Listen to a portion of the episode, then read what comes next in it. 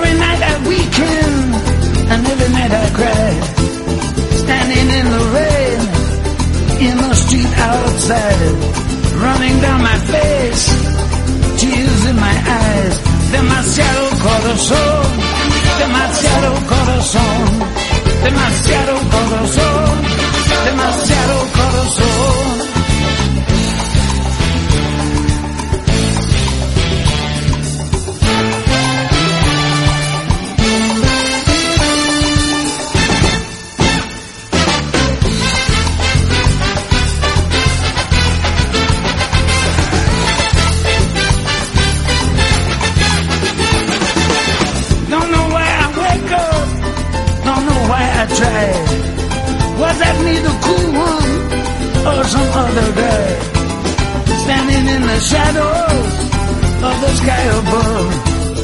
No one knows I'm crying, beaten by my love. Demasiado corazón, demasiado corazón, demasiado corazón, demasiado corazón.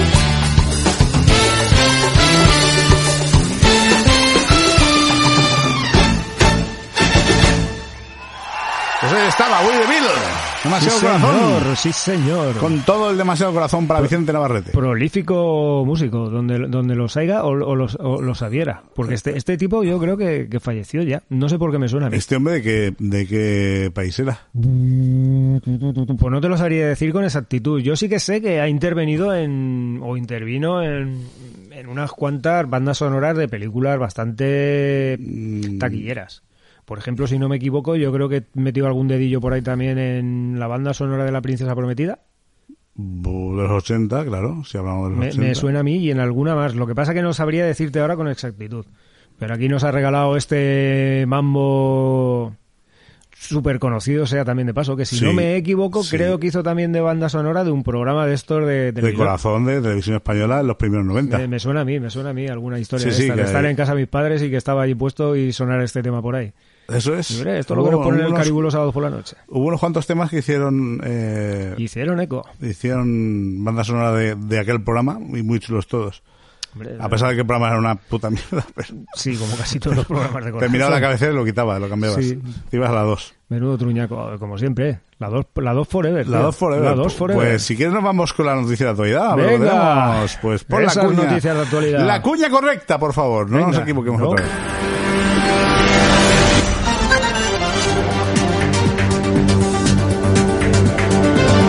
En Acero y Vida es el momento de la actualidad. Es el tiempo de las noticias. Noticias. De actualidad. Antes de empezar con con las noticias, déjame que meta un pequeño inciso.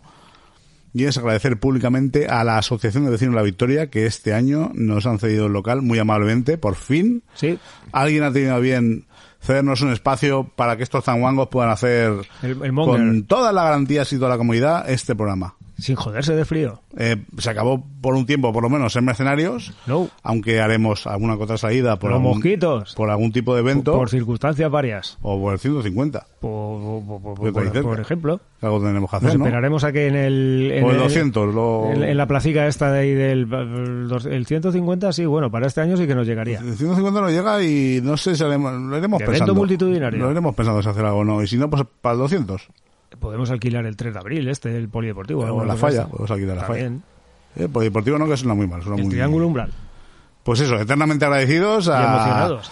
José Manuel, a Isidro, a José María y a toda la junta, a toda la junta directiva de la Asociación de Vecinos que nos hace ir local, que estamos aquí muy a gusto, que estamos muy agradecidos Gracias, gente. y animaros Un y abrazo haceros- enorme. animaros y hacer socios que la labor es tremenda. Correcto, aunque no se vea.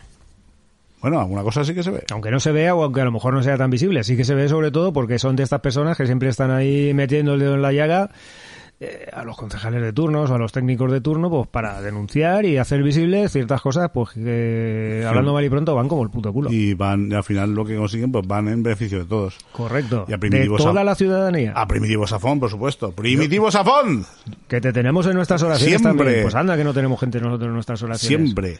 Mira, hace poco denunció, bueno, hace poco, ya lo denunció varias veces por ahí por redes. No para de denunciar. No, no, no, no, no, por ahí por mi barrio, tío, unas farolas que están justo, justo, justo, justo en medio de la Sí, ciudad. hay muchas... Eso es para flipar. Hay, hay muchas fotos que él sube que, que denotan que en medio de la acera, que o sea, cualquier Sí. persona que vaya con carrito, que vaya con silla de ruedas, que vaya con tal, no pasa por ahí. No, no, no, no, pero además ni de coña, ¿eh? Ah. Inclu- Incluso andando, mm, si pasa algún coche, lo tienes difícil para pasar, ¿eh? Hay algunas que llevan, eh, iba a decir años, pero eh, pf, Sí, lustros. añ- años, años, Eh, años, años, muchos años. Años luz, nunca mejor dicho. Sí, correcto. Bueno, pues vamos ya con la noticia de la actualidad. Lo Sí, que señor. viene a ser, mm, buenamente dicho, la sección. Esta noche.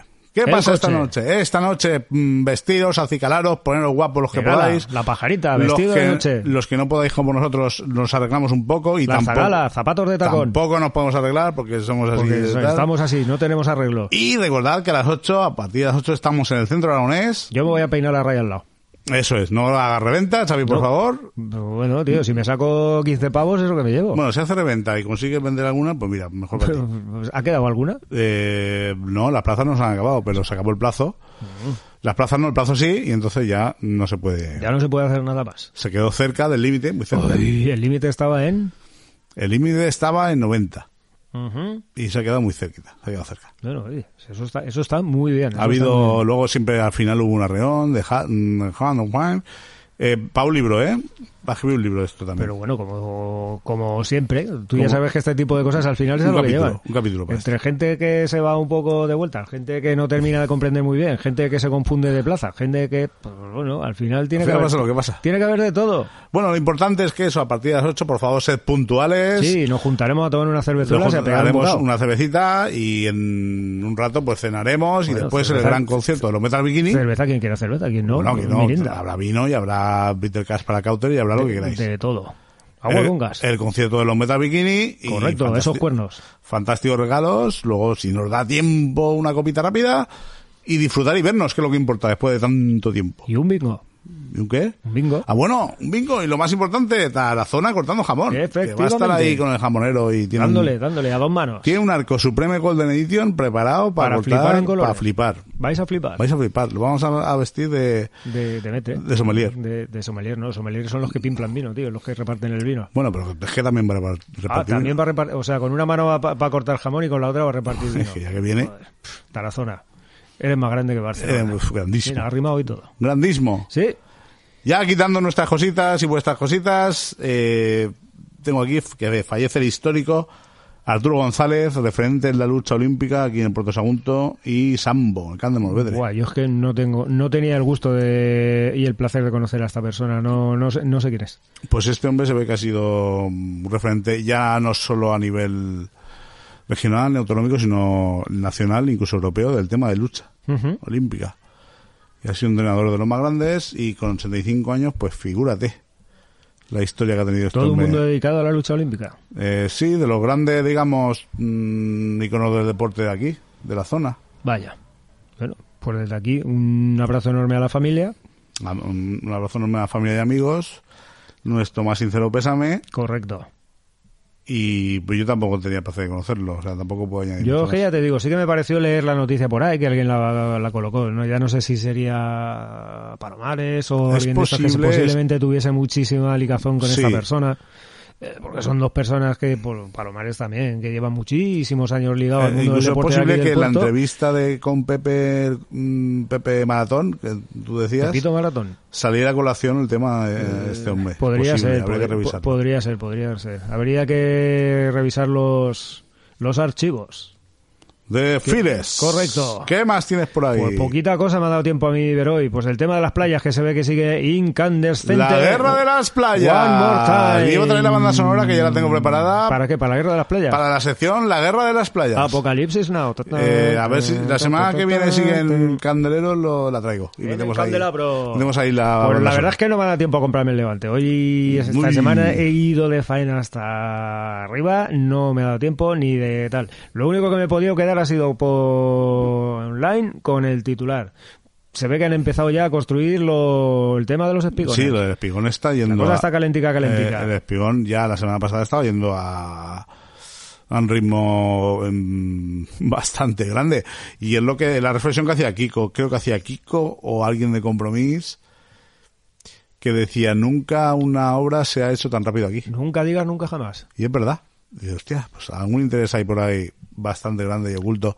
Y si hay un interés bastante grande, mm, va a estar complicado. Claro, lo que pasa que aquí también es cierto, ahora estoy pensando yo, que claro, Almenara, a Sagunto, estamos hablando de dos provincias totalmente distintas. Sí, es que además, claro, este, es este el tipo, de provincia. este tipo de obras a quién competen. Quiero decir, compete a Costas, com- Costas. compete a Diputaciones Generales. No, yo creo que ahí entra Costas puro y duro. O sea, Costas es el que tiene, a no ser que alguna institución por encima, la rollo, total esto- absoluta potestad para claro, a una yo. institución por encima, rollo del Estado, eh, mm, le haga regular, pero si esto está en marcha y ahora están intentando de todas las maneras paralizarlo, por parte de Sagunto me refiero, lógicamente, eh, cuando vayan a paralizarlo, por la burocracia de este país está terminado. De y, y veremos lo que pasa. Lo único que he podido leer yo del Levante es el titular y según parece dicen que desde las desde las ay, ya lo diré, desde- ya no sé si es la concejalía, ayuntamiento en general, bueno, a las autoridades pertinentes van a intentar llevar esto al Senado. ¿De qué manera? Ni puñetera idea, no lo Mm, sabemos. Estarán intentando buscar los cauces, nunca mejor dicho, Los cauters. los cauces, los cauces de que les queden pa- pa- para, llegar allí. Pero vamos, tiene muy mala pinta, ¿eh? Sí. Porque está pues, prácticamente a mitad el espigón. Correcto. Yo no lo he visto, pero por lo que me han contado parece ser que sí. Entonces, pues no los imagino. ¿Quién va a terminar aquí perjudicado? Lo que decimos toda la semana. Pues las playas norte, la gente todo. del norte de Sagunto. y la peña de ahí y sus no, no, playas. y por extensión la playa del puerto, claro. Las piedricas. Todo lo que está eh, a partir de Sagunto hasta, digamos, el puerto en sí, de, de aquí, va a salir perjudicado. ¿Cómo las piedras? A comer piedra, Pero durante, ah, durante años. Hasta el cielo el paladar. Piedra, papel o tijera. Correcto. El, ¿Qué te- más? el tema de los trenes, algo que me ha dado esto Ah, también ¿tienes que por ahí, trenes que por ahí? decían que estaban alargando, les habían dado de plazo hasta el 2025. ¿Para? El rollo este de las vías estas que tenían que bajar aquí hasta Sagunto, hasta Ah, el las de puerto. mercancías. Efectivamente. O sea, lo que iba a ir por el eh, paralelo al parque logístico y todo esto. Eso parece que sí. Pues eso, eh, para que lo dices, eh, empezaron a hacer obra todo trapo y han parado. Pues por eso mismo, porque se ve que les han dado de plazo hasta el 2025. Tienen un nuevo plazo. Alargamiento de plazos. Mira, casi que mejor. Con alargamiento de, de plazos. Bueno, ¿qué más tienes por ahí? ¿Qué más por ahí? Pues ah, mira, una que, que sí que me ha dado tiempo a, a pillar también por ahí y tal. El tal día como el martes. Tal día como el martes. Tal día como el martes. A ver, sí que es cierto. Yo os imagino que si habéis salido a la montaña, habéis salido al campo, o tal, últimamente. El después- martes era un día muy de campo, ¿eh? Después de lo del rollo este de la pandemia, ha habido una explosión mega brutal de gente que sale en bicicleta, gente que sale a correr, gente que sale a la Sí, montaña, señor. gente que sale tal, a todas las horas y te puedes encontrar a, a todo tipo de personas. A ver, yo nunca he Gente que hace triatlón, gente Sí, que hace eh, submarinismo en el monte. Sí, sí, sí, de todo. tipo pues, de cosas. Pues eso. Yo que habitualmente suelo salir sin ser un grandísimo montañero, eh, voy a decir, ¿no? Vas por ahí, siempre te encuentras Más gente que aquí. Pues casi, casi. Sobre todo más gente que aquí, sobre Sí, todo domingo, gente ¿no? que dices, hostia, me parece a mí que te estás metiendo en un número en general que igual, por el tipo de preparación, el tipo de ropa, el tipo de tal, no, tampoco estemos hablando de montaña y mujer. Y bueno, el tema. que el otro día se ve que tuvieron que hacer un rescate de los bomberos a las 8 o 9 y, y media de la noche en, en las cadenas del Garbí. En la cadena del Garbí, pero si la cadena del Garbí es medio jauja. Pues, bueno, pues se ve que se metió alguien por allí, se extraviaron y no sabían por dónde estaban y llamaron al 112. ¿Qué es lo que suele pasar habitualmente? Ah, no, que va, va, 112. A ver, este vamos a no tener cuidado, vamos a ver dónde nos metemos, vamos a tener controlado lo que vamos a hacer. o sea, que en una tontería de esta nos podemos meter en un marrón bastante... Luego cuando caiga el meteorito diremos, ¿por qué, señor? ¿Por qué? ¿Que ido un A meteorito? ver, yo, el, yo el, el- el martes, tal día como el martes, por la mañana salí un rato por la montaña, una ruta que me mola a mí hacer bastante, que no es que sea especialmente difícil, pero si te metes con niños pequeños o niñas pequeñas, hostia, pues igual Igual las cadenas, pues no mola. no, la- no era las cadenas, pero en una zona pues que está siempre a lo mejor un poquito más escarpada y más empinada, vas con la mochila, no sé o qué. mírate sí. rutas fáciles para Claro, empezar. cosas para dar la vuelta y punto, y ya está. Sobre todo porque vas con la comida y cositas de estas. Tener No. cuidado cuando salís al monte, Sí, que es está que- muy chulo, es te lo que pasas bien y relaja. El perfil pero- dominguero es lo más de- descerebrado que ha parido madre. la frontera entre pasar un día de puta madre y, un- y tener un día de mierda mm, es muy corta. Es que es tela, ¿eh? Con los domingers. Cuidadín, Y esto acaba de empezar, ¿eh? Porque efectivamente. ya ha parado el calor un poquillo. No vayáis a comprar bicicletas, que no hay. Ya, no- ya la playa hemos cambiado al campo y el martes a mí me daría miedo, me dio miedo pensar cómo, cómo está ya el, el Yo, monte. yo el otro día fui. El monte y el domingo lo mismo, El otro claro. día fui a pasar la ITV a, a Sarrión. Sábado- ¡Hombre! Sábado. ¿Qué Ya- tal? ya- ya ¿Almorzaste? tocaba. Sí, almorzamos. Bien. Pero me quedé flipado por la cantidad de tráfico que había subiendo hacia Teruel. O sea, bestial. Yo creo Sí, que nu- pero eso sabes por qué, ¿no? Por el programa por, que por el hicimos. te- por el tema. Ah, bueno, claro, por supuesto. claro. Iban a ver si encontraban a David allí, ¿no? David Alegre. Iban a buscar a firmar. a la vida alegre de Lorenz, a pedir autógrafos A ver si le firmaba el libro. y a ver si le firmaba el libro. Eso quiere decir que ya lo han comprado. Que por cierto, si nos está escuchando David Alegre, tu programa ha gustado muchísimo. Ha triunfado como muchísimo, las sensaciones son muy buenas, ha tenido muchísima audiencia. Y desde aquí, pues, te doy gracias por estar y a ver si volvemos a coincidir. Se nota que lo has repartido por ahí. Sí, sí. ¿Qué más tienes yo por ahí? no tengo nada más. Bueno, pues si te parece, pasamos a la noticia de la semana, que casi es. Casi se podría decir la noticia de la Semana Santa. Casi. Casi, o sí, directamente. O la noticia de- de- de- pues, del milenio. Millennials. Así que pon a Rocky. Tan, tan, tan, No, pero el bueno, no Ah, tú. Espera, voy. Ahí está, sonando Rocky, subiendo las escaleras, las escaleras del Calvario, para llegar a su cruz, a su propia cruz, la purísima sangre de para llegar a la Semana Santa Sauntina, el epicentro de la cofradía, el epicentro de la tradición, para traernos la noticia del día, la El- noticia de la semana, el regocijo del la alboroto. noticia del mes, la noticia del milenio, incluso la noticia de la historia de la humanidad. La noticia de la semana. Ana, Ana, Ana, Ana, Has hecho Ana, bien el eco Ana. ahí, has hecho bien, bien el eco esta vez. Esta vez ya tocaba, después de la bronca de la semana pasada. Esto ha saltado en boga hace poco. Hay una iniciativa dentro de los cofrades, un grupo de, de cofrades de Sagún, siempre hablamos de Sagún, solicita incluir mujeres en la cofradía a 2021. Oh yeah. Oye, esto es... mm, es que no hay por dónde cogerlo. Esto es lo que pasa que, sí, No sé por a, a cogerlo. bote pronto yo lo que pienso es, si ya de normal, si te apuntan cuando naces a la movida de la cofradía y te toca los cuarenta y pico años, si empiezan a meter a la mujer esta vez, igual te toca a y no sé cuánto. Ya, ya quieren inscribir, están inscribiendo muchachas, pues sí. Pero ya las han inscri- inscrito también. Yo creo que hay uno que es el amigo nuestro que ya ha metido a la chiquilla. Pero, pero está permitido, o yo que no lo sé. yo No, que, yo, no, no, yo no. que en este tipo de historia, la verdad que no pero, Se ha abierto el debate. Por Este- si las moscas. Este debate creo que salió hace unos años y entre ellos, que deben ser como la gran fumata blanca esta del Vaticano, entre esta gente dijeron, no, mujeres aquí no, mujeres aquí tienen que venir para limpiar. Tienen que a limpiar la iglesia, hacer la compra, ese tipo de cosas. Pero aquí a Said no. Y, y se quedó ahí. Y este año pues hay otra iniciativa para que las mujeres puedan salir con el capuchino y toda la movida, llevar el Cristo llagado y toda la historia. La pregunta es, bueno, es que no hay, no hay pregunta, es, es una serie de debates que abren otros debates. Sí, es que lo que te digo, ya vamos a partir de la base que son sociedades Luego, eh, muy, además, muy, muy, muy, muy, muy, muy ortodoxas. sí, además, eh, te Rozando la ortodoxia, más rancia y tal. eh, lo cachondo es que criticas un poco esto y te dicen talibán y son, Claro. y son gente que no permiten entrar mujeres en su Este- rollo. este ¿Y te tipo- dicen talibán a ti Este tipo de pero bueno aquí un talibán este, este tipo de historias así tan hostia, no lo sé. tan viejunas Sí, es un poco... Huele un poco ya a rancio. Bueno, huele un poco, hace ya 100 años olía a rancio, ¿no? Pero ya huele demasiado rancio. Entonces, eh, Bueno, pero el sentir general que soltaba la noticia más o menos que era simplemente decía esto que tal, no, no se pronunciaba por que un- van a intentar, que van a intentar que las mujeres participen en- en- activamente en la Semana Santa Saguntina. Pero van a hacer algún tipo de referéndum Hombre, entre la gente que entiendo pertenece que a la eso, cofradía. eso lo- lo- es una- un debate que abrirán y va ellos a tener que pasar algún tipo de prueba. ellos internamente lo votarán, entiendo, y dirán sí o no. La verdad ¿Que es que serán siempre- capuchinas? Sí, ya, ya, ya. Bueno, capuchinas no, co- cofradas, De, de Nescafé. Capuchino de Nescafé. encofradoras. Oye, encofradoras. También. Sí. ¿Qué hiciste? Encofradora. Eh, ¿Encofradora existe, señor? Hombre, por supuesto, y encofrador. Pues oye, que eso es lo No. que hay que hacer, pedir derechos fundamentales para la mujer en 2021, que como es mm, salir a llevar el Cristo, Por ejemplo. por ejemplo. Por ejemplo. Claro. ¿Qué mejor que eso? Ahora que está tan de moda hacer procesiones aquí y allá. Mujer, siéntete realizada. Mujer, si tú con Dios quieres hablar, te tienes Pues que mira, hacer nu- cofradar. Nu- nunca mejor Sí, dicho. señor, sí, señor. Eh, encofradora.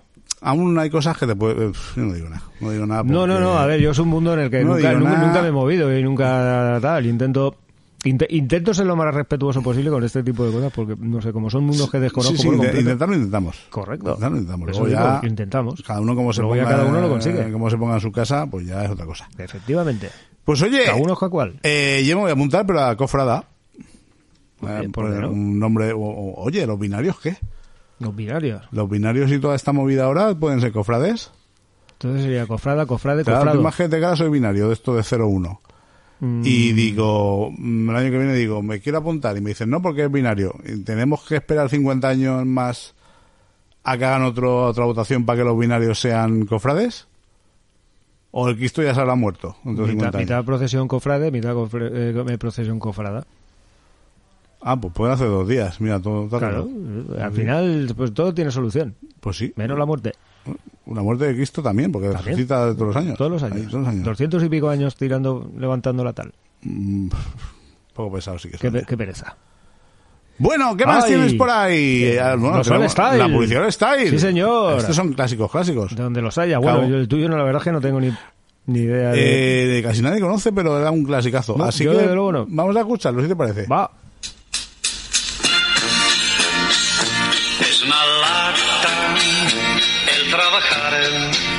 Vestuario laboral Ballester. Estamos en la calle Vicente Andrés Estellés, esquina con Teodoro Llorente. Ven, pásate por nuestra tienda y pídenos presupuesto sin ningún tipo de compromiso. Tenemos ropa de cocinero, chaquetillas, pantalones, Gorros, zapatos, suecos, lo que mejor vaya para tus pies y sobre todo que sean antideslizantes. Hay que intentar evitar accidentes. Delantales, bueno, no sé si lo he dicho, pero creo que no.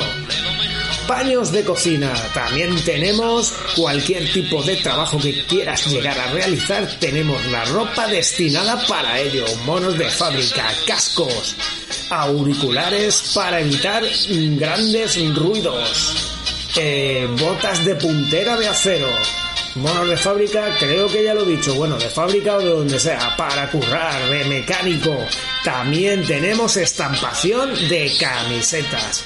Ya te hemos dicho antes, ven y pídenos presupuesto sin compromiso.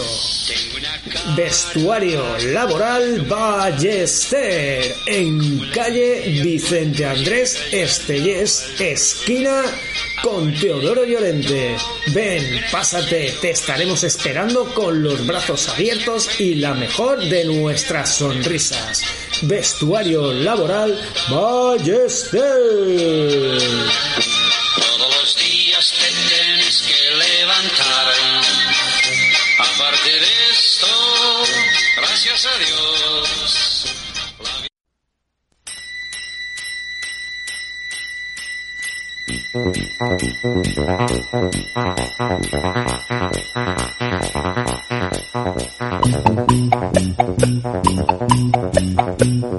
Centro Informática, tu sitio de referencia y de vanguardia en ordenadores. Ahora mismo tenemos en venta el IBM 386 DX2 recién llegado de Estados Unidos, procesador de última tecnología. Además, por un asequible precio más, puedes tener el coprocesador matemático y la disquetera de tres y medio. Centro Informática es tu sitio de cabecera para asesorarte sobre tecnología, para trabajo, para estudio, los auténticos ordenadores del futuro.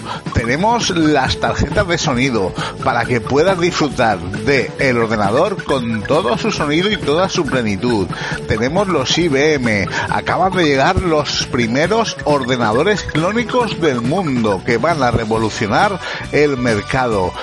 Pregúntanos sobre ordenadores portátiles para trabajar, para lo que quieras.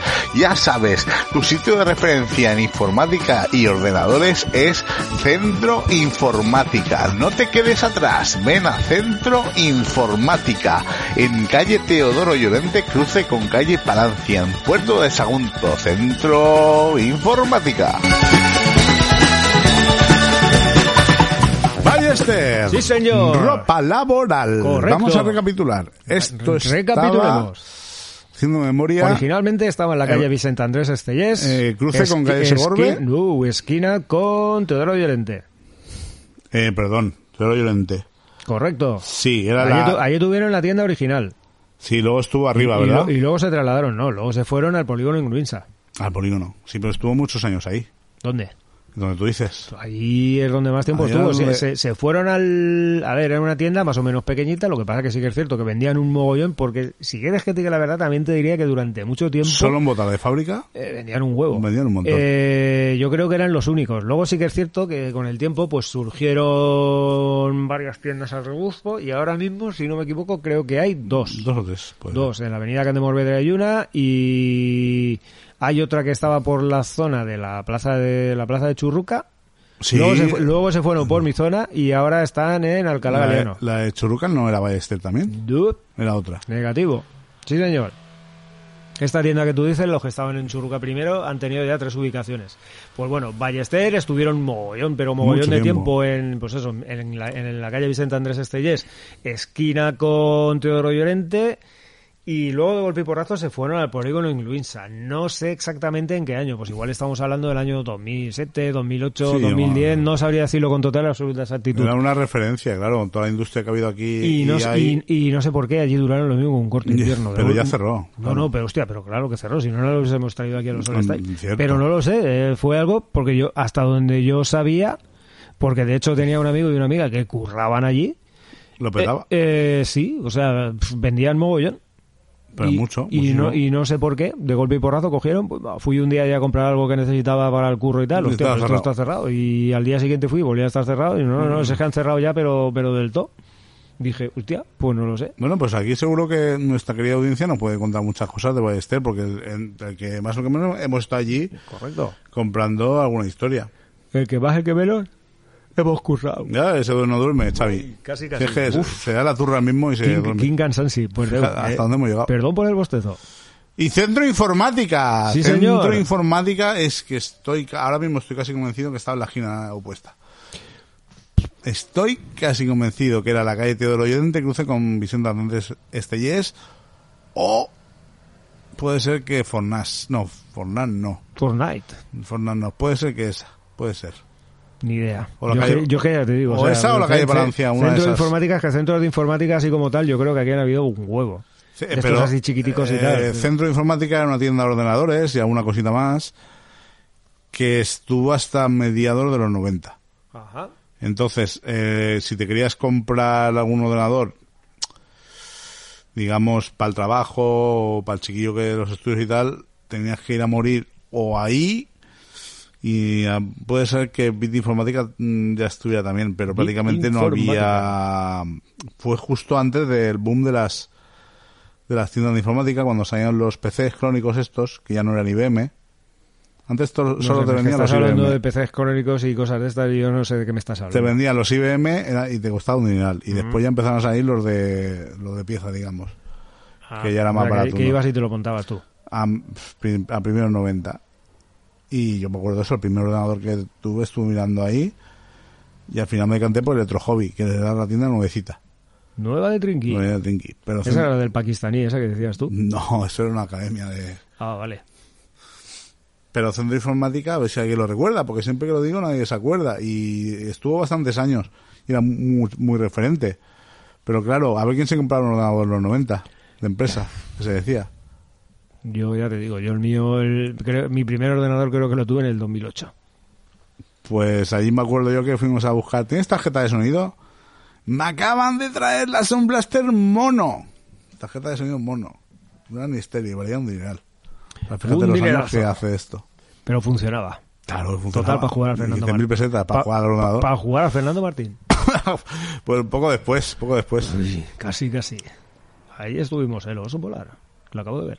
¿Y el oso polar? Sí, señor. Pues si nos podéis dar alguna pista de esto, de Centro de Informática, quién lo llevaba, dónde estaba exactamente. A ver, un poco de antropología, muchachos y, muchachos y muchachas. Vosotros y vosotras que controláis del tema. Ilustréunos. Y ahora, para ilustrarnos y para controlar el tema, Sí, nos vamos a las píldoras de ciencia. correcto.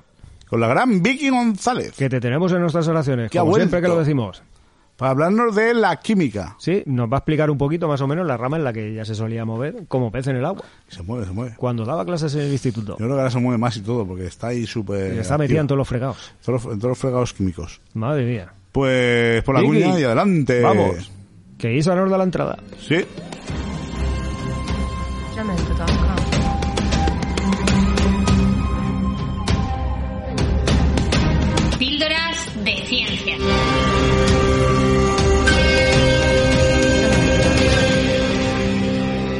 Espacio ofrecido por Sapiencia. Hola amigos, hola amigas, aquí estamos en otra píldora de ciencia. En esta ocasión el programa estará conducido por Vicky González, a la que todos seguro que queréis y admiráis, una profesora de física y química durante muchísimos años en Puerto de Sagunto. Ella nos va a hablar sobre algo que tiene muy cerca del corazón, nos va a hablar sobre la química.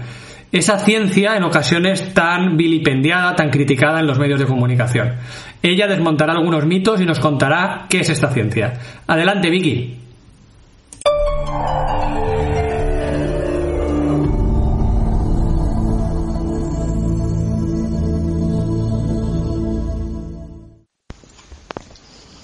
¿Qué es química? La química es la ciencia que tiene una inmerecida mala fama. Muchas personas creen, ayudadas por el engañoso marketing publicitario de empresas alimentarias, de cosmética, etcétera, y cuyo único objetivo es ganar dinero, que es tóxica, lacrimógena, artificial, tramposa, mala. Eso tiene química, allá tú si te lo comes. Aquí hay química, allá tú si te lo bebes. Eso tiene química, tú verás si te lo pones. La química estudia la composición y las propiedades de la materia y sus transformaciones. Por eso tú y todos los seres vivos somos química simplemente por tener un cuerpo material y también el resto del universo. La química tiene que ver con todas las ciencias que de alguna manera tratan de la materia. Física, biología, medicina, farmacia, geología, arqueología, paleontología, astrofísica, agronomía, etc. La historia de nuestra civilización puede describirse como la historia del dominio de la materia. Edad de piedra, edad de hierro, edad de bronce. Como ciencia experimental, sus bases se fijan a finales del siglo XVII y principios del XVIII, con el establecimiento de las leyes de los gases y la ley de conservación de la masa en las reacciones químicas. Desde sus inicios, elige materiales según sus propiedades para utilizarlos como los necesite la sociedad. Hoy la química inventa materiales a la carta. A partir de una lista de propiedades, los diseña y los sintetiza, como los plásticos, los semiconductores, los superconductores, materiales con memoria, fibras textiles, nanomateriales, etc. Nos explica que no existen copias mejores o peores de las moléculas, que no hay ninguna diferencia entre una molécula obtenida de la naturaleza y otra sintetizada en el laboratorio. También nos explica que no existen sustancias tóxicas. Solo existen dosis tóxicas. La toxicidad de una sustancia proceda de una planta natural o se sintetice en el laboratorio depende de la cantidad que se ingiera y no de su origen. Esto se suele expresar como que la dosis hace el veneno. Mucha sal de mesa puede ser muchísimo peor que un poco de cianuro. El análisis químico puede detectar cantidades muy pequeñas de sustancias. Se utiliza en diversos ámbitos, como en ciencia forense, para saber que la contaminación ha alcanzado lugares remotos del planeta, etc. La química puede dar soluciones a sus propios problemas. La presencia de una sustancia repugnante o peligrosa en nuestro entorno acaso provenga de una reacción química, pero sin duda otra reacción química será la que nos libere de ella. Una mala utilización de la química nos puede generar problemas de todo tipo, desde medioambientales, guerras más sofisticadas y destructivas, etc., produciendo miedo y rechazo a las sustancias químicas, la quimiofobia. La educación científica y de la química en particular es fundamental. Una sociedad ignorante en términos científicos es una sociedad más manipulable. La química es clave en la protección de la salud y el medio ambiente, en la mejora de las condiciones higiénicas y sanitarias, en la obtención y control de alimentos, en la fabricación de materiales nuevos que permitan mejorar nuestra vida. Hoy se centra especialmente en los ámbitos de interés general como son la vida, el medio ambiente, los nanomateriales y la energía. Ah, y no olvidemos que todo ser humano lleva un químico en su interior. Hacemos química cuando cocinamos en el laboratorio que tenemos en nuestra casa, la cocina. Pues hoy estaba la gran Vicky. Qué gran labor. Siempre es un placer, ¿eh, Qué Vicky? gran Qué labor. bien te explicas. Sí. Cómo lo dejas clarito. Qué, qué claro nos queda a todos, incluso a Xavi, que esto ya Incluso es a mí. casi un milagro. Que a Xavi lo entienda. Eh, más que un milagro es como Es una aparición. mérito, Mari- Mariana, Mérito de los divulgadores. ya te digo. Y divulgadoras en este caso. Sí, señor. Y señora. Pues oye, es Le ha que tocado un perrito eh, sin movernos mucho el tablero, nos vamos De oca a oca. con otro ilustrísimo, nunca mejor dicho, de Sapiencia, Que es la segunda semana que lo tenemos. que ha estado aquí. Eh, hoy no va a hacer píldora. Hoy Pero va a hoy, hacer- presencialmente. hoy presencialmente le vamos a hacer una entrevistaza. Correcto. El tercer grado. El tercer grado, así que Aurelio, preparando el foco. toma sitio que vamos para allá, por una mm, cuña esa de la entrevista. Castillo. Y sus.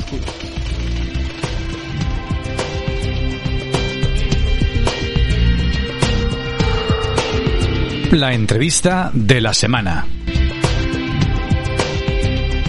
Pues ya estamos aquí en el cuarto de las entrevistas. Recuperamos el cuarto de las entrevistas. Correcto. ¿eh? Y nunca- y nunca de mejor dicho. Y nada de leches. Nada de estar haciendo el itinerante, ni el vagabundo, ni, ninguna movida rara de estas. Ni, ni el búnker, ni nada. Nada, en el sitio de siempre. En el sitio de ya os diremos algún día dónde estamos por si queréis venir, que no Eh, dejaremos entrar. Sí, ya lo hemos dicho antes. ¿Ah, sí? Sí. Pues bueno, pues no me he dado cuenta. Ya no secreto. Estoy, estoy dormido. Eres un bocas. Ay, señor. Bueno, ya tenemos aquí anunciado a bombo y platillo, como todas las semanas, Sí, al gran, a ilustre Aurelio Gómez Cadenas. Bienvenido, Aurelio. Hola, buenas tardes. Este- Ilustre. este- bueno, esta vez a la- Soy al- ilustre. al- al- de manera presencial, porque hasta ahora sí que nos había echado siempre alguna píldora. Eso es. Siempre nos nos había- habíamos estado Una- haciendo sí, una sí, cosa, sí, pero sí. no nos habíamos visto. Unas cuantas ya, y además muy seriotes las píldoras. Me pongo ahí todo nervioso. Te pones la bola, no, ¿no? en Y serio, porque me pongo muy nervioso. Bueno, en general todas las píldoras estáis muy seriotes. Os falta es un que eso poquillo de, enfrentarte a ti mismo con eso es un y, poco y el rollo, Avelino ¿eh? pinchando, va, que lo tienes que hacer ya. Sí, sí, sí. La, la grabáis con el móvil. Claro, yo lo suelo grabar con el móvil. Sí, entonces- bueno, sí. y eso- quiero decir que estoy acostumbrado a dar clase y todo eso, pero eso de ponerte tú solo con el móvil me sale No, lo, que, lo, que serio. pasa, lo que pasa es que no es lo mismo. Además lo tenemos comprobado también. Yo creo que a todo el mundo nos pasa. El rollo de cuando llegas y llamas por teléfono a algún sitio ¡pam! y te salta el contestador automático. Eso.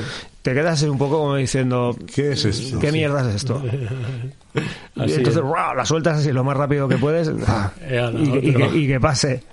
Bueno, digo ilustre porque te- tu Aurelio es catedrático en la Universidad de Castellón, en la UGI, Sí, en la famosa UGI. ajá. O sea que ya, para nosotros ya nos pilla lejos lo de Castellón y lo de catedrático. Castellón a 50 kilómetros de catedrático. Sí, para, para los que no Eh, tenemos, yo a- que no tengo estudios universitarios y tú me parece que tampoco. Yo fui a la, yo estuve en la UGI un año y me lo. Sí, pero no, no, tú no ibas a estudiar. No, fui, fui a estudiar, me- o sea, me metí en informática y acabaron gustándome las asignaturas de Derecho y Sociología, fíjate. me encantaban y yo te dije, ahora me voy de aquí. Pero hace muchos años, eh, ya eso, muchísimos. Sí, señor. La primera pregunta. la primera la más pregunta, difícil. eh, la, Dispara. la más difícil, eh, fuera del tema de la ciencia, fuera del tema de, si quieres, un poco de la universidad, ¿quién es Aurelio Gómez? Ostras. Pues nada, Aurelio Gómez es una persona, un porteño más, De aquí del puerto de toda la vida. de aquí del puerto de toda la vida. En realidad viene con ocho años, pero Sí, bueno, los del pues puerto creo que, aunque lleguemos con ocho años, ya nos consideramos del Sí, puerto. No hace sí, falta tener ocho, ocho apellidos y, porteños. y 28, sí. Eh, pero entonces me crié aquí, estudié en el instituto que teníamos entonces, no había otro. en el Can de Morvedre. En el Can de Morvedre.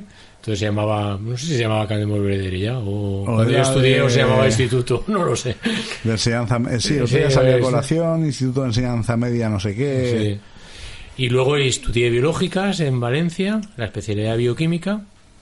De ahí me fui a hacer el doctorado al Instituto Valenciano de Investigaciones Agrarias, a hacer ya cosas de investigación aplicada en plantas y agricultura. De ahí me fui a Estados Unidos, estuve un par de años, casi tres, en la Washington University, en San Luis, en Missouri, ahí en medio de la nada. Le llaman el de Corn Belt, como el cinturón de, Ajá. de trigo, maíz. de maíz, perdona. Anda. Porque está ahí Sí, en medio de la nada. sí, ¿eh? sí, los campos de maíz Bueno, en. San Luis está el arco, que era donde salían las diligencias para, para conquistar el oeste.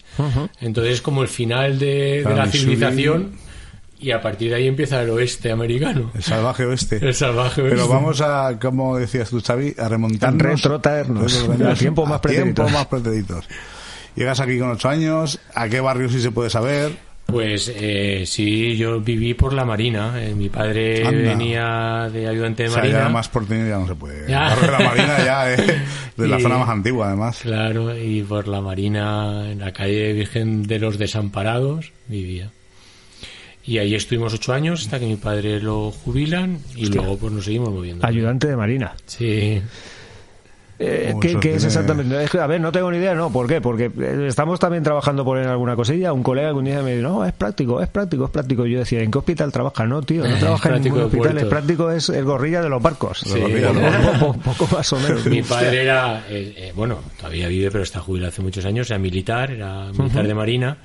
Y en los 70, llegamos aquí en el 75, el, el comandante de Marina, que era él, era el, el, el encargado, el, el director del puerto. Claro, hoy en día ya es un cargo vale, civil, pero vale, entonces vale, estábamos vale, saliendo vale, de. Franco. El Claro. cuartel de la Marina entonces estaba en la playa. Sí, lo que actualmente de- es la oficina de turismo. Correcto. Claro, enfrente de la, la Pues arriba, Roja. mi padre tenía la oficina abajo Sí, y nosotros sí. vivíamos arriba. Ajá. Arriba vi- estaba la, la, la residencia de y allí vivíamos pues hasta hasta el 82, ocho años. Y, y, y luego pues, de juventud y tal, ¿por dónde salís por aquí? Plaza Rodrigo, Plaza Rodrigo y Caballo Loco, Zaquinto. Estamos esta semana muy rememorando Sí, esas sí, cosas de Zaquinto, yo, soy del 67, pues mi vida era Caballo llegar a la Plaza Rodrigo, El estudio, quizás, ¿no? De Macarena. El estudio Nueva Cané, claro, el estudio Nueva Cané, las, las fiestas de tercer grupo para irnos de a Mallorca, las hacíamos ahí siempre. Y luego estudio siguió mucho tiempo, claro. luego No, eso luego fue a Diki Diki, Sí, luego sí. fue a, eh, no, perdón, fue a Escena, escenas, y luego fue a ahí ya me Diki, y luego ya fue a estudio otra vez, Andrés Cerrar. Pero vamos, durante toda la carrera estudio y Nueva Cané. Bueno, Nueva Cané empezamos en el Gloria y, Bueno, a, a lo que luego terminó, terminó derivando, ¿no? y acabamos sobre- cerrando Y, todo y- aquello. y Gloria eh, acabó en el Gloria, no Macarena, Claro, empezó y acabó, exacto. porque aún lo alquilaban ya un, estuvo una temporada ahí. Sí, sí, sí. O sea que... Sí, señor, madre mía. Sí, yo me he criado igual. Tengo hermanos mayores que cuando empezaron la carrera se fueron, se fueron de- del puerto a estudiar a Valencia y un poco se alejaron. Pero yo siempre me he quedado aquí, la verdad. Sí, es tú te ibas y volvías, ¿no? Iba y volvía como todo Bueno, mundo, Está cerca, más o menos. En aquella Sí. época quizá un poco más lejos. Sí, un poco más lejos que ahora Por la carretera no teníamos el bypass. Yo, el último día que acabé la carrera, nos inauguraron el bypass. Digo, mire, qué casualidad, podía haber hecho un No, poquito. no, ibas por abajo. Como Llevamos por el semáforo. Nos llevamos en las cartas, en, la, en, la, en el coche, nos llevamos las cartas y cuando pillaban el Europa. atasco, pues a jugar las cartas. Rasca. El semáforo de Europa, que le Semáforo de Europa. Madre mía, menuda locura, menudos pollos que se montaban allí. Sí, sí. Pero bueno, ahí aguantamos, eh, la verdad es que bien. Y luego, mm, bueno, segunda pregunta. Sí, esto enlaza un poquito con eso. Realmente te metes a estudiar biología O sea, y tal. estudias y en- realmente, en- co- ¿por qué te da por eso? Claro, después del instituto llega el punto de salir al COU y tal. Y luego selectivo, entiendo. Sí. Y ya, eh, ¿cómo decides lo del tema de biología y toda esta. Pues la, la- la historia es curiosa. Yo tengo un hermano mayor que es también científico y es físico. Anda. Y entonces mis padres, pues eh, como ya veían que, bueno, me gustaba la ciencia, decidieron, oye, a ver si sigue los pasos de- del hermano mayor, que entonces estaba haciendo un postdoc, pero claro, ya estaba como tu hermano, tal. Claro, entonces me- no, y mi padre lo hizo muy bien, me llevó al CER en Suiza, nada más acabar el selectivo, Hostia, y de repente menos. íbamos al CER con todavía mi hermano pequeño, y entonces mi hermano estuvo ahí enseñándome todo, y cuando volví dije, yo quiero hacer biológica. o sea que fue... Esto mola. O sea que- Necesitaba ese apunte, yo física no quiero, esto es tan loco. Y bueno, un poco fue por eso me gustaba la biología. De hecho, yo luego hice bioquímica. A mí lo típico que cuando vas a estudiar me gustaba la biología marina, porque yo me había creado siempre cerca de la playa, Claro, claro. con los barquitos, con la vela, y me gustaba pues eso. Pero me fui metiendo y al final lo que una vez empiezas a estudiar vas entendiendo aquello porque en común no sabes lo que quieres. No, y no te dan No- muy no poquito, sabes, un poquito de un cada. poco- Igual que geología, por ejemplo, te dan un poquito de cada cosa. Eso es. Y cuando me fui metiendo me, me interesó la bioquímica, que es un poco más el estudio de la, de la célula, de, la, de, los, de las propiedades moleculares que rigen la vida, pero a nivel más Mm, Hemos químico. tenido un par de bioquímicos por aquí. Dos, tres. ¿Amira? ¿Am- ¿Amira? Ah, mira, bioquímica, sí. Eh, Siva, ¿Shiva también? eh, Adrián Galo. Correcto. Sí, lo que pasa que Adrián Galo, si no me equivoco, yo creo que estábamos metidos con el tema de la... Ahí. Hostia. Son jovencicos No, todos, eh, eh. Siva no, Siva es un colega mío, lo que es, indio, lo que pasa, es- pero vive en Bilbao. Trabaja en un centro de investigación, sí, más, más o menos. Un centro de investigación contra el cáncer y movidas de estas que hay, no me acuerdo exactamente cómo se llamaba. La fue una putada porque la entrevista la tuvimos que hacer vía Skype. Ya. Entonces, los problemas que él tenía con el castellano, los problemas que teníamos de conexión y que No entrevista un poco sí. tal, pero hubiese molado muchísimo. Además, yo del tiempo que lo conozco digo, hostia, a este chaval molaría mogollón entrevistarlo. Qué guay. Sí, tres o cuatro personas. Eh, Mira es una chavalita joven que, mm, bueno, ahora vive aquí de hace poco, que estuvo aquí en el programa también, bueno, claro, te lo hemos dicho. Y ha escrito un libro que se llama Te Conciencia. Ah. Y bueno, muy jovencita, muy jovencita, tendrá 28 años o 29. Sí, ella lo que pasa que creo que estaba currando en, eh, la fe. No, ahora está en Alicante. Ahora está en Alicante. Lo mandó a tomar por culo, sí. Vaya putada. Que trabajar muchísimo y le pagaban muy mal. Sí, joder, es, es que la ciencia, La ciencia, es, una, sí. es una miseria. Sí, bueno, yo la gente que conozco que más o menos tal, al final siempre pendientes de, si tienes la suerte de sacarte la plaza, Eso. de contratos de investigación y no sé qué, a ver cuándo salen, historia. cuándo no salen. Sí, sí, todos hemos pasado por ahí. Bueno, yo siempre digo que he tenido una suerte inmensa porque encontré la UGI en el momento adecuado, en el, en el sitio Sí, adecuado. bueno, estar en el momento justo. Exacto, Eh, pero... Claro, porque mm, de ahí cómo llegas a la UGI, es decir, Claro, yo me de- de- hice la- el doctorado en, en- en el IBIA, que está ahí en Moncada, siempre con becas, padeciendo. Sí, entonces eran los tiempos de que para que te dieran la beca, aparte de tener buen expediente y demás, tenías que estar un año de meritorio, ahí aguantando carros y ca- Conseguí una beca de Cajasagunto. hostia, Y entonces van y la reconvierten a, a la, o la A absorbe Caja- Caja Valencia Caja todavía. Valencia. Sí. Y me acuerdo porque me dieron Y hubo historia ahí, ¿no? ¿Cuánta movida me dieron? Me dieron, no, hostia, que ahora en euros, que 300.000 pesetas puede ser, que estaba bien, para, bien, sí, para sí. aguantar, pero claro, era lo que tenía. Tenía que aguantar 100 meses con eso. Y lo absorbe Caja Valencia y me dice, no, no, que de las 300.000 pesetas tienes que pagar el, el IRPF y te vamos a descontar. Y IRPF, eso en el, yo, ¿qué, qué es IRPF? Un sueldo en mi vida. Ostras, y me quitaron el IRPF, sería legal, pero me dio una rabia y me quitaron aquello. Y con eso aguanté seis meses hasta que conseguí ya una beca del Ministerio Oficial. Y, y beca, ¿eh? Yo a día de hoy estoy todavía en una asociación de estos, de, jóvenes, no, de viejos investigadores, para, para poder llegar a la jubilación. Porque eran cuatro años de beca en el IBIA, dos años más en Estados Unidos. Claro, yo me planteé con 35 años sin haber cotizado Claro, en mi vida. claro. Y ahora, la- cuando llega la jubilación, ves y que se lo cuentas a ellos. Pero bueno, Y, Siempre padeciendo. ¿Y en la UGI en qué año entra, más o menos? En la UGI eso, hago el, el doctorado en Libia, me voy a Estados Unidos y al volver, allí estaban abriendo el grado de, de, agrari- de agroalimentaria, entonces era agrícolas, y necesitaban gente de bioquímica, de plantas y demás, y me fui. Eso era en el eh, 99. Ah, pues ahí 1999. estaba nuevecita, porque ahí habían hecho, ¿no? Estaba muy Eh, nueva. Acababan de inaugurar el La campus parte de- nueva llevaba sí. un par de años, sí, sí. El- mis edificios estaban inaugurados de eso, de hace un par de años. Estaba todo nuevo y estaba entrando mucha gente. La verdad es que fue un momento chulo porque la UGI no se parece a otras universidades más clasistas, con los típicos... No, es más, es más una- mucho es más familiar, ¿no? Eso es. Y con gente que entramos, bueno, hubo gente que entró antes que yo, lógicamente, cuando se formó, pero luego hemos ido entrando gente a la vez y no hay esos clasismos ni esa. Es una universidad donde hay muy buena mente para trabajar mm, y merece la pena. Muy joven, entre comillas, ¿no? Sí, Entonces, sí, es una universidad también joven. se nota, ¿eh? Claro, allí por eso lo de los catedráticos, yo tuve suerte también fui catedrático joven porque no había el típico catedrático que te tapona y que te va, allí no había nadie, pues yo tuve suerte pudiste y, y un catedrático allí, pues oye, pues un profesor más, no, no, no hay ninguna diferencia. Te pagan más y pues, para entraste, ti, pero de ayudante, entiendo. no, yo entré de profesor titular, Titular. interino, porque, porque como venía ya con una formación y demás, entonces entré de interino, estuve, era una figura que había entonces en ese momento, ent- estuve un par de años y ya saqué la plaza de titular.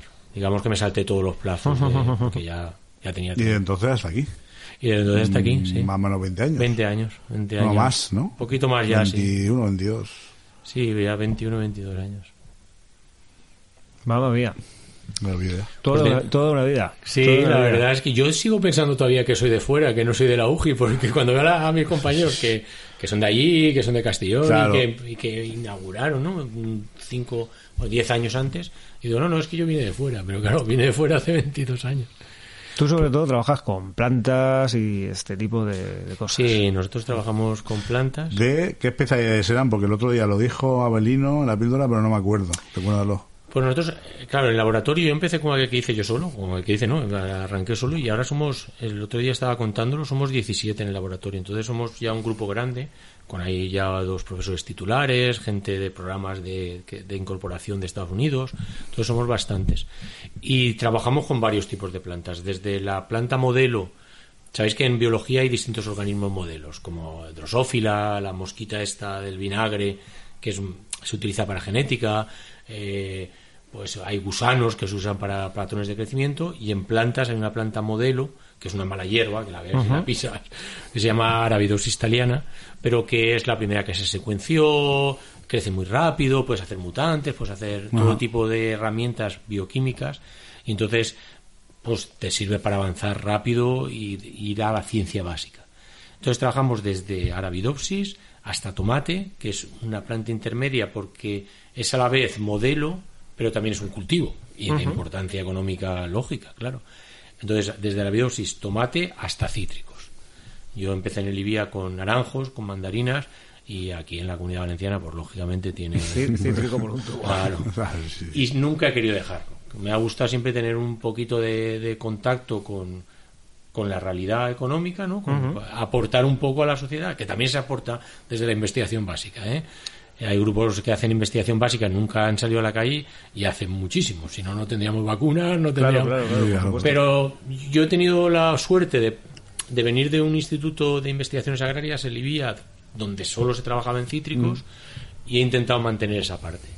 Y entonces pues hacemos eso, desde la plantita que crece en una cámara de cultivo que es un armario, hasta irme al campo con agricultores y Tra- trabajo y de campo y nunca, en- y nunca mejor dicho.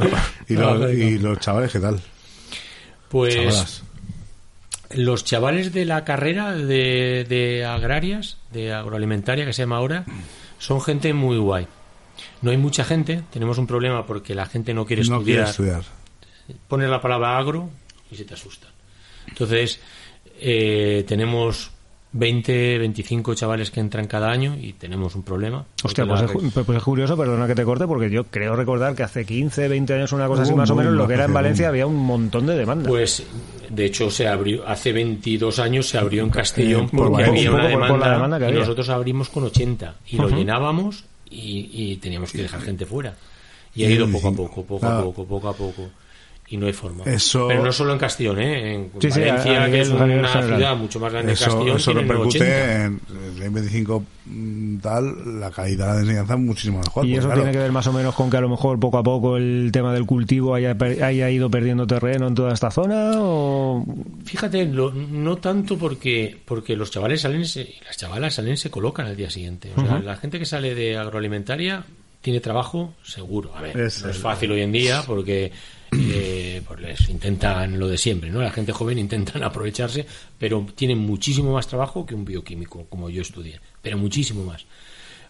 Pero yo creo que es las modas. Hoy en día la gente joven le gusta, está preocupada por el medio ambiente, la biología y lo que suena a tierra no no y fíjate que hemos hecho acciones de concienciación hemos ido a los institutos hemos hecho puertas abiertas y la verdad es que sí vienen encantados ay qué bonito el invernadero tal y cuando se van le hacemos siempre una encuesta bueno y qué vas a estudiar porque vienen igual de todos los institutos de Castellón no de hecho aquí tenemos sede y también de- del puerto Ah, sí, gente. una habla de la UGI, ¿no? En el Casal Chove, ¿puede ser? en el Casal Chove Sí. y todos los años intentamos extender los testículos los, los, te- los testículos, Los los, testículos, los los tentáculos. Nosotros tam- nosotros también intentamos una vez, pero... los testículos también, también.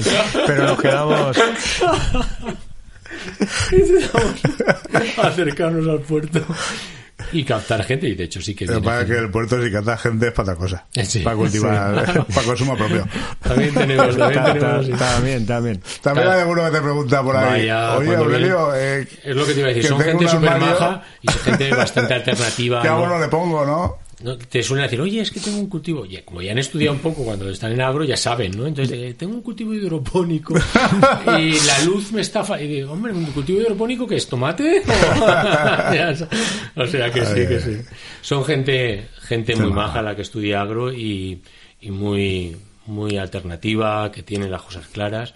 Y la verdad es que un poco un hippilondio, ¿no? Son Así, muy hippies todos, muy como, hippies, sí. Como bellas artes, ¿no? Un poco así. Sí. No tanto quizá, no quizá, pero... No, son gente o que tienen un- una conexión con el campo.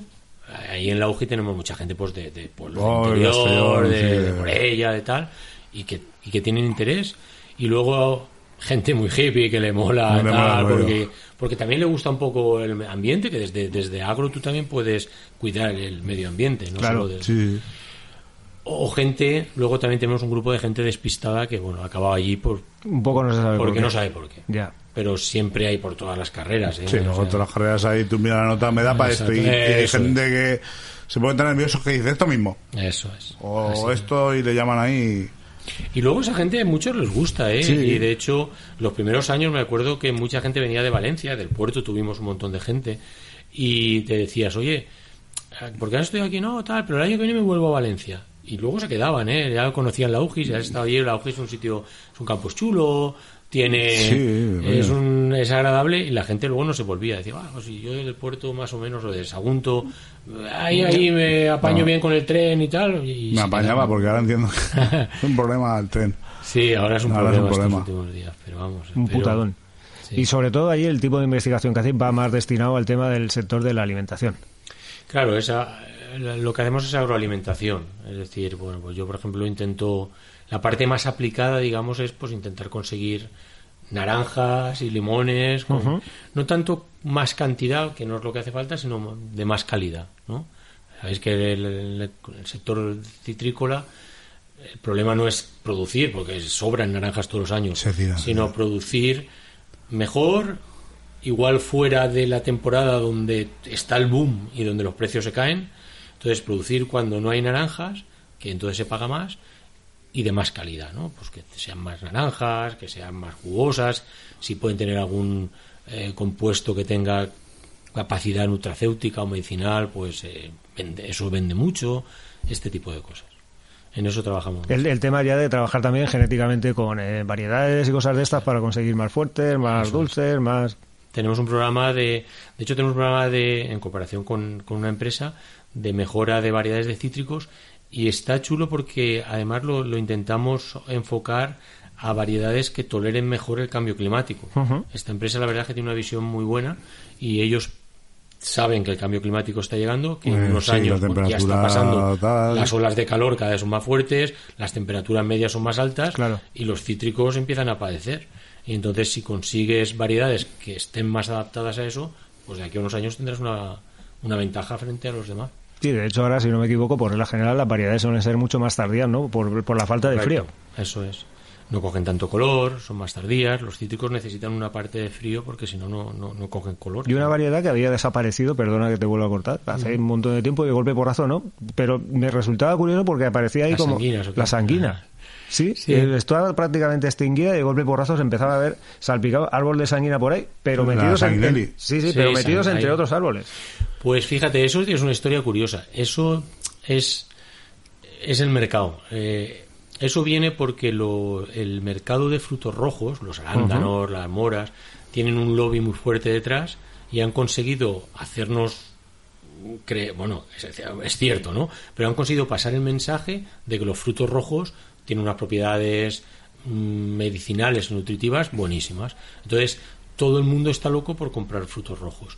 En el sector citrícola se ha ido yendo hacia abajo eh, por muchos problemas, pero entre otros porque la naranja en los 60, claro, que salían los americanos con el pomelo, estaba de moda.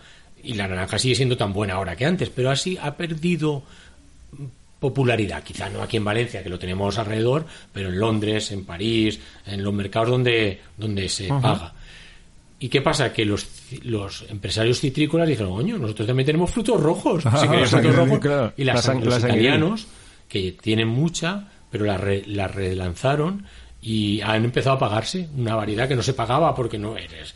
Tienes que hacerla en zumo, Sí, no, no, no Sí, tiene- sí, no es como la mandarina, la clementina que se pela bien, sabe bien, pero es una, era una variedad Siempre se ha despreciado un poquito. Exacto, era una variedad de comer en casa, de chupar, de abrir la maravilla. y ya está. Pues fue, la han retomado gracias a, a una iniciativa comercial, no Ya. más que en Sí, este caso un más puro que- marketing. Eso es puro Y marketing. Es decir, queréis frutos rojos, Eh, aquí hay naranjas naranja rojas. roja, naranja roja, Claro, también tienen licopeno y también tienen pigmentos rojos, cosa que es verdad, ¿eh? aquí nadie dijo mentira. y esa es la historia de la. Ya, ya, de ya, la ya te digo, me resultó curioso porque había desaparecido. de golpe y porrazo, sí. ¡buah! se empezó a Pero otra están, eh, ah, se ven algunos arbolitos, pero hay parcelas y hectáreas que se están poniendo en Huelva porque vuelve al mercado. Pues la gente se adapta. Pero bestiales. Sí, Aquí sí. lo que está proliferando ahora mucho también es el tema del aguacate. Sí. Se están empezando, sobre todo lo que es la zona de ahí de... El aguacate de- está de, on fire, de la, de la on Valle de. Segó, la zona de los valles y tal. Sí. El aguacate está siendo una alternativa a los cítricos. Ahora ya empiezan. Es como todo. Hubo una, una época que fue muy bien, no estaba saturado el mercado, ni tampoco había. Sabéis que cuando empieza un cultivo, las plagas asociadas a ese cultivo todavía están tontas, todavía no controlan porque no están en esa zona. Por ejemplo, aquí todas las plagas de los cítricos, igual que están los cítricos instalados, están las plagas Sí, están las plagas esperando, allí claro. a- a- cuando empezó el aguacate no, pero ahora empiezan a haber plagas que están dándoles problemas. Yo, yo no controlo mucho aguacate, pero sé que están teniendo alguna plaga que le está dando dolores de cabeza. Pero bueno, ahí hay una alternativa. Pregunta tercera. El momento actual de la biología. Y- Vale. Y, de la ciencia en general. Si quieres empezar por la biología. Sí, pues la biología está en un momento muy bueno, en un momento muy dulce. En realidad, eh, todos los descubrimientos que han habido en los últimos 30 años hacen que la biología en general y la bioquímica en particular pues sea probablemente la ciencia de- del próximo siglo. Claro, está mal que lo diga yo, pero pero no, pero es fijaros, verdad. si os, si os pongo algunos ejemplos enseguida lo veréis. Eh, hace el, el genoma, el- el- la, la- la- la estructura de la, del genoma de cualquier ser vivo se descubrió en los 70, o sea, hace 50 años. Sí. De 50 Ayer. años para aquí hemos sufrido una revolución. O sea, hoy en día eh, te pueden secuenciar tu genoma, el tuyo o el mío, por 100 euros y en dos días. Te, dan todas y cada una de las bases nitrogenadas, de, la- de las letras que conforman tu genética, tu genoma, con eh, la adenina, timina, de los 25.000 genes que tenemos por 100 euros y en dos días. Eso quiere decir que estamos en las puertas de una revolución, por ejemplo, médica. A partir de ahora, cuando tengamos un problema genético, ya no hace falta el típico ¿y tus padres de qué grupo sanguíneo eran? No, no, es que te van a hacer, ya se está haciendo, te van a hacer una secuenciación de tus células y van a saber qué genes puedes tener mutados, si vas a tener una propensión a tener un tumor, si vas a tener una enfermedad o tienes una enfermedad Sí, sí, lo saben todo. que se manifiesta ahora o que se puede manifestar en el futuro. Entonces eso es una revolución. Eso por una parte. Igual que pasa, en, digamos, en la bioquímica ap- aplicada a los humanos, en la medicina, pasa con la veterinaria, pasa con todos los campos de, de- agroalimentaria. O sea, hoy en día se han secuenciado todos los genomas, toda la información genética, pues de, de todos los cultivos importantes. Y cada, cada día sale uno nuevo todos los eh, animales pequeños, con lo cual a nivel de conservación de animales también se puede avanzar. O sea, es una revolución No te literal. puedo traer una cosa de una curiosidad que tengo al final de... ¿Me lo recuerdas tú? Pero fuera de micro. No, dentro del micro. Ya se aprendemos todo. Y eso por una parte, por eso ya os digo que estamos frente a una revolución. Otra parte ha sido eh, el- una técnica que se llama CRISPR, que va a relación. es- es- son nuevas técnicas de edición genética que te permiten modificar un genoma donde y como quieras. Eso abre un montón de puertas pues para conseguir terapias génicas, para conseguir eh, mejora de animales y plantas, para conseguir eh, pues eso, nuevas variedades que no sean transgénicas, porque en esto en principio tú lo que haces es modificar el gen de esa, de esa variedad. Las plantas transgénicas que, que ya os adelanto que están muy bien, pero tienen muy mala prensa y, Sí. y esta nueva técnica de CRISPR es toda una revolución. Se llevó el premio Nobel ahora dos, dos investigadoras por, por la técnica y hubo un español que estuvo a punto de sacarlo, Francis Mójica, porque él fue el que descubrió el mecanismo en bacterias. Lo que pasa es que estas dos investigadoras lo aplicaron biotecnológicamente. Pues bueno, nuevamente, como siempre pasa en España, el español se quedó fuera de la película y las dos investigadoras que se lo merecen sí que se lo dieron, pero se pensaba que podían habérselo dado a los tres. Y ya os digo, es, bueno, otro avance significativo de este año ha sido las vacunas de ARN, que eso que ahora nos hemos acostumbrado a las vacunas Sí, de sí. Moderna, de Pfizer, ha sido otra revolución el conseguir ese tipo de tecnología. Entonces, se, se suman las tecnologías eh, nuevas y va a hacer que, que tengamos eh, un siglo O sea, de estamos a biología. puertas de, Estamos en las puertas de una revolución. biológica, revolución. Y sí. entiendo que, como tú decías, hace 50 años tal, ahora serán ciclos cada vez más cortos, ¿no? Ah, De, Lógicamente, lo, de 10 a 10 años o incluso de 5 a 5 habrá avance gordísimo. la, fíjate, cuando yo hacía la tesis, secuenciar un gen, que era buscar la, toda la secuencia, ¿no? las letras de un gen, costaba una tesis. Eh, durante mi tesis, tú secuenciabas un gen, lo caracterizabas cinco años. Trabajazo publicable de maravilla.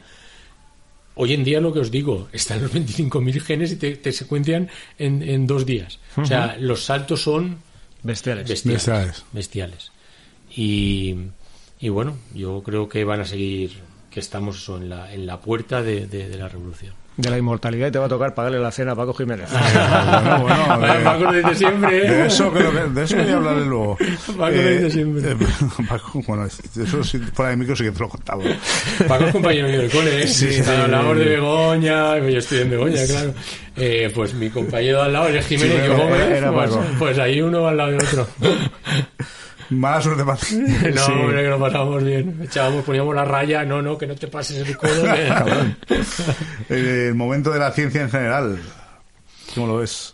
Pues fíjate, ahí, ahí hay que distinguir entre la ciencia en general y la ciencia en España, ¿no? No, no hay más. Y vamos a hablar de pasta, ¿no? Claro, la ciencia en general yo creo que está en un buen momento. Yo os hablo de biología, que es lo que controlo, pero cada vez que oigo a Belino o a Isa o a los químicos, yo creo que hay avances del estilo, ¿no? Esta gente está descubriendo el universo y, y yo lo, lo flipo, ¿no? Imagino como todos los demás. Con lo cual creo que la ciencia en general en el mundo está avanzando a lo bestia, pero en España volvemos, nunca salimos de la miseria. Y al fin y al cabo, si quieres hacer algo, necesitas dinero.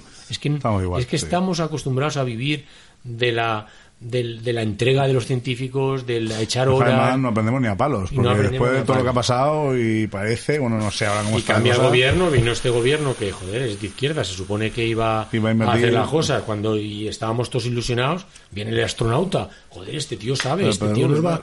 Pues se ha quedado en nada, se ha quedado en nada. Es verdad que han habido... mu- Siempre pasa algo, pero hostia, llega, llegará el momento que no pase nada y que se empiece a invertir además de forma sistemática, porque esto no, no se arregla en un día. ¿eh? Además, eh, esto no, no, no, tiene no. que ser aumentar los presupuestos Además, con el, cambio, años. con el cambio climático que estamos viendo, Tenemos, tenemos ¿nos retos... ponemos las pilas todos o...? Exacto, tenemos retos por delante en la humanidad que a, a nivel de agricultura, por ejemplo, eh, tenemos que alimentar a la población Sí, mundial. Es lo que yo siempre he dicho, que somos cerca de 8.000 millones de personas ya en el mundo. Y y somos gente, una revolución verde eh, con gente, bueno, eh, este Nurman, nunca sé pronunciar su nombre, fue un tío que, un investigador norteamericano, que le dieron el premio Nobel de la Paz, porque el tío en los 60 consiguió mientras- mediante genética clásica, entonces no había bioquímica, pero cruzando variedades, consiguió hacer variedades de trigo, de arroz, de maíz, de todos los cereales que alimentan al mundo, pequeñitas, que con lo cual eran mucho más eficientes, muy productivas y que respondían a los cereales. Y eso hizo que lo que había habían voces que decían que, el- que no se iba a poder a- alimentar a la humanidad en los 70 y Sí, tenían sus cálculos y el tío consiguió aumentar la productividad a lo bestia y consiguió alimentarnos los últimos 40 años o 50 años. Pero es que volvemos a estar en el límite de sí. mucha gente no queda tierra para cultivar y encima ahora nos hemos cargado el planeta. Eh, claro, ya la, Con lo el- cual- la tierra no es fértil. Exacto, la tierra ya la estamos agotando. Pero además de verdad, ya no nos quedan fertilizantes, que es lo que él se basó. Hay fertilizantes que ya se habla de que se van a agotar, como el fosfato. Y aunque no se agoten, mirar los desastres que están habiendo. No podemos estar echando nitrógeno a lo bestia porque no cargamos el planeta. Hay que hacer algo. Que y eso sí. hay que hacerlo pues estudiando, Inve- hecho, investigando. investigando y Claro, lo que pasa es que al final me da la sensación de que muchas veces tenéis que apelar a lo que es la, la inversión o los mecenas privados. Sí, pero en, es- pero en España tampoco los Tam- hay. Tampoco hay gente que quiera invertir Yo en este tipo de... concretamente tengo suerte que hay empresas que, que, que han entendido y que están apoyando, pero no es lo normal. Lo normal es que las empresas son demasiado pequeñas, no porque sean peores o mejores que los americanos, sino porque aquí el nivel es demasiado pequeño eh, la- y la empresa si no tiene dinero, pues Claro, va, claro. Va a, lo, a lo del día a día, no va... Sí, va- ya pasa- no pasa- quiere pasa- invertir pasa a lo 20 primario. años. Entonces hace falta, pues eso, hace falta políticas, eh, ya no me quiero meter en palabras mayores, pero es que es la verdad, políticas públicas que atraigan a lo privado y que todos juntos vayamos. Si no, pues iremos detrás, como siempre. Ha pasado con las vacunas. eh, la vacuna de los de Pfizer, los de no sé qué, en seis meses la han sacado. El pobre español que tenía está danza, está ¿no? todavía esperando a ver si le dan un becario para, para poder trabajar. Es que, es que estamos así. Si le ponen la luz. El señor este que os comentaba, Mójica, que está en la Universidad de Alicante, ahora se ha hecho famoso porque, por- porque casi le dan el premio, pero no el premio Nobel, pero le habían negado los proyectos que dan en consellería porque decían que no era bueno. O sea, Sí, un tío que es- tenemos que cambiar la, la- la forma de hacer ciencia en España, la gestión de la ciencia y la política de ciencia. Entonces, yo creo que a nivel mundial la ciencia avanza y lo estamos viendo cada día. Avanza muy rápido y, Y creo que cada vez es exponencial lo- la Eso velocidad. Y, y en cualquier sector, ¿no? Cuando hablas de la, inte- la inteligencia artificial, la inteligencia artificial, que yo no tengo ni idea, pero hace unos años, para mí, hablando con Paco, eh, eran los coches y la... Ahora ya, ya estamos los, la gente de biología utilizando, no yo concretamente, pero eh, Alicia y Miguel Verdú, que también es de aquí del puerto, eh, utilizando inteligencia artificial para nuestros problemas biológicos. Quiero decir que es que todo avanza y todo se entrelaza Sí, de forma tan rápida eso- que es, es apasionante, la verdad. Pero, en fin, alguna vez nos escucharán y nos darán algo de dinero. Yo creo que en ese aspecto a lo mejor lo que sería bueno también buscar es una manera de venderlo. Sí, pero qué más manera de que Sí, las no, no, no, vacunas, claro, qué claro, más manera que las patentes, o sea, estamos comprando Eh. patentes a, a, los americanos a- y no solo a los estadounidenses, que dices que son muy grandes, que los israelíes se lo aprendieron a nivel de agricultura, volviendo a lo que yo sé, los israelíes, que es un país que pueda tener sus problemas, pero a nivel de ciencia agraria son unos cracks. Y, y eso lo Inventan. pagas, ¿eh? Muchas variedades que hay aquí vienen de Marruecos Lo y de. Sudáfrica, que no estamos hablando de países tan grandes ni tan... Pues los que han sabido invertir han dicho, sí, tú quieres una variedad, la pagas. Traca, traca. Exacto. Y bueno, pues habría que empezar a. Sí, lo que tú dices, tendríamos que conseguir eh, convencer a los políticos de que no es un gasto, sino que es una inversión. Inversión. La ciencia. No, además es lo que siempre se ha dicho también, ¿no? Que la ciencia a lo mejor no esperes que te dé rédito inmediato, sino que es algo a futuro, que sabes que si inviertes aquí puedes Eso. conseguir luego más adelante. No, eso será, llegará a un punto que se pondrá de moda, eh, se pondrá, el capitalismo lo pondrá de moda por lo que sea, y se invertirá, cuando igual es tarde ya, pero Sí. ya veremos. A ver, en muchos países está invirtiendo, si veis eh, los números, eh, Europa va con un tiro, Alemania va con un tiro, Francia, Reino Unido, no sé si llegaremos. o iremos siempre por detrás. Pero bueno, Claro, porque vosotros habéis, os habéis visto en la situación de a lo mejor que sacáis algún alumno, alguna alumna que dices, hostia, pues sí, sí. vale. Y- Y de golpe y porrazo llegas y dices, es que le tienes que decir, búscate la vida por fuera. todos los, to- iba a decir todos los días, no, pero todos los años. Y el caso es que cuando los, los españoles estamos bien formados, cuando salimos por ahí fuera, las universidades españolas siguen siendo buenas. Y cuando sales, haces el doctorado en España y los doctorados son buenos. Y cuando sales a hacer lo que llamamos postdoctoral, ¿no? que es hacer otra unos años de trabajo por ahí fuera, el- el- la marca España, si, si se puede decir, o el español está bien valorado y tú Sí. solo con decir que vienes de España saben que vas a ir bien formado, que igual tienes algún problemilla con el inglés al principio, pero que eso se soluciona y la gente está haciendo unos postdocs por ahí espectaculares. El nivel de, de los chavales de 30 años, de 35, es espectacular. Pero, joder, la gente quiere volver a su país. Y, y no todos están volviendo. El caso que la gente, lo que tú dices, se está quedando por ahí. Pero al final, una cosa que tenemos los españoles que y los valencianos en general y los porteños en particular Que aquí se vive es que aquí se vive de puta madre y queremos volver. sí, sí, y después de darte una vuelta, que puede ser una vuelta de 10 años, al final quieres volver. Y vuelves aquí y no hay nada. Te vas por el norte y dices, a mí mi cerveza y mi sol, ¿sabes? Claro, claro, claro. de historias. Y te das una vuelta y está bien, y aprendes, pero al final la gente quiere quiere venirse y es complicado. Y Tira- hay tira mucha mucho. gente que se está quedando se está quedando por ahí Porque no puede. porque no puede, y Eh, es una pena. La pregunta 4 creo que ya la ha respondido. Sí, más o menos. Era un poco, pues eso, que nos contases a ver hacia dónde iba la biología. Pues Sí, un pero poco más yo o creo menos- que más o menos es lo Sí, que os sí. comentaba. Y la pregunta 5, la difícil, ¿sabéis? Anécdotas, ¿qué anécdota nos puedes contar por ahí? Anécdotas, bueno, En, anécdotas. en todo este tiempo que tienes, tanto de estudiante como currando, como... Pues mira, me ha venido una porque por lo de los tentáculos y los testículos. Nos, pilla, nos pillan todo el mundo con esta pregunta. Ya te- ya te Antes pillábamos a todo el mundo y ya Sí, nos ahora pillan. nos pillan, nos pillan. Me ha venido una, no, pero es que ha sido por eso. Me acuerdo de uno de mis estudiantes, claro, en los invernaderos sabéis que la ventana de arriba, hay, hay una ventana que se abre, la típica ventana de un invernadero, entonces vamos a hacer prácticas allí y se llama ventana cenital, por el cenit. Sí, sí, vienes- el plano, como el plano Claro, cenital. eso es. Y entonces viene el estudiante y me dice, oye, que la ventana el genital, la ventana genital. Y al final digo, hostia, pues hoy me ha pasado lo mismo, o Sí, sea que... más, más o menos. Un lapsus, un lapsus. Lo que pasa es que al final la cosa se encadena ¡fua! y al Sí, final sí, va todo el sí, mundo sí. por el mismo sitio. Eso ya os sirve de novatada. Cuando llegue alguien, a un chaval nuevo, oye, dile a aquel que habla. que abra de la ventana ventana genital. A ver si lo hacen caso. ¿Cómo? ¿Cómo?